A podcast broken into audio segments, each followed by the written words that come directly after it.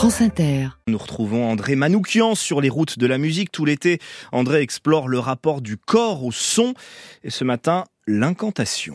Des pouvoirs surnaturels du chant qui nous emmènent parfois si loin qu'on en oublierait presque nos petits bobos.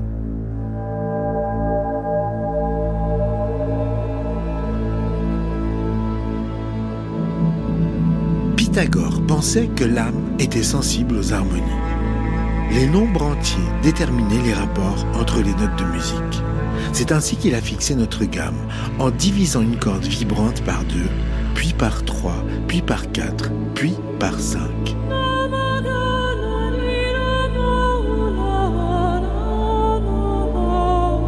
Une âme bien faite devait être ordonnée comme les planètes dans le ciel. Et pour ce, il suffisait d'écouter une mélodie découlant d'un mode, comme chaque mode correspondait à une planète, en chantant, on alignait son énergie sur elle.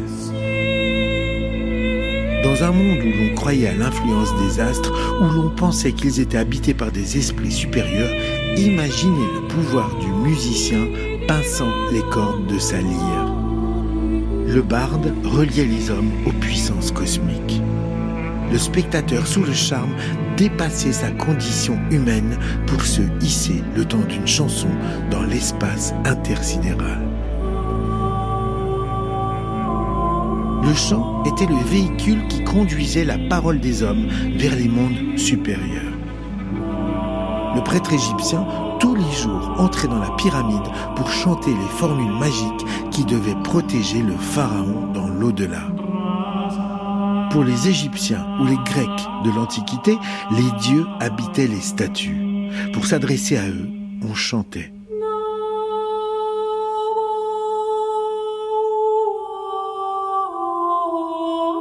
La parole était pour les hommes, le chant pour les dieux. Le principe de l'incantation tient à la fois de la dévotion, de la demande et enfin du remerciement. Qu'on le veuille ou non, le charme du chant nous relie à plus grand que nous. Ce transport dans une autre dimension nous prend depuis la nuit des temps. Si la musique nous emmène ailleurs, elle nous fait oublier par conséquent notre corps et les souffrances qui peuvent l'accompagner. En détournant l'attention d'un patient sur le son, sa douleur, pourvu qu'elle soit bénigne, peut s'évanouir le temps d'une chanson. Dans un article intitulé La thérapie par le son de l'excellente revue Musica et Memoria, Max Mero, compositeur musicologue, dresse un tableau de l'usage de la musique à des fins thérapeutiques à travers l'histoire. L'une des plus anciennes traditions de l'humanité consistait à utiliser le chant comme un remède susceptible d'endormir la douleur. La médecine primitive consiste essentiellement en une magie incantatoire. Des charmeurs de serpents dans les souks de Casablanca, aux bergers de la forêt noire qui mènent leurs taureaux au marché en lui murmurant à l'oreille un chant très ancien, tous utilisent le chant comme une incantation au pouvoir surnaturel. En Bulgarie, de nos jours encore, perdure un rituel chanté, le Baene Uroki. Uroki, c'est le mauvais œil, cette croyance qui associe le malheur d'une personne au regard jaloux qu'a porté sur elle un envieux. Baene, c'est l'art de guérir en chuchotant des paroles magiques. L'incantation magique ritualisée est chuchotée afin que celui par qui le malheur est arrivé ne puisse pas l'entendre. En voici quelques secondes pour protéger des médisances de votre voisin du dessous. Vous savez, celui qui ne supporte pas les cris de joie de vos enfants qui jouent à l'homme volant dans leur chambre.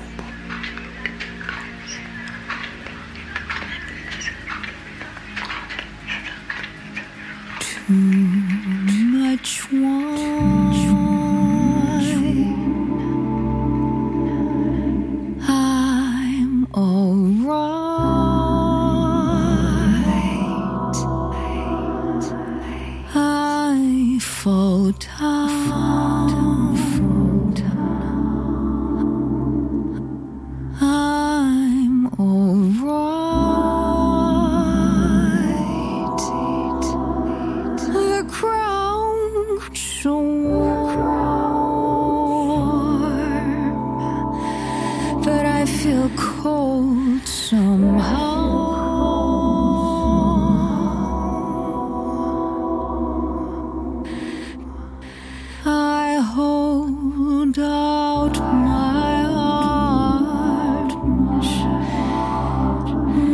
Ah, c'est sûr que ça change de Michel Sardou juste avant. C'était André Manoukian, le pouvoir incantatoire du son.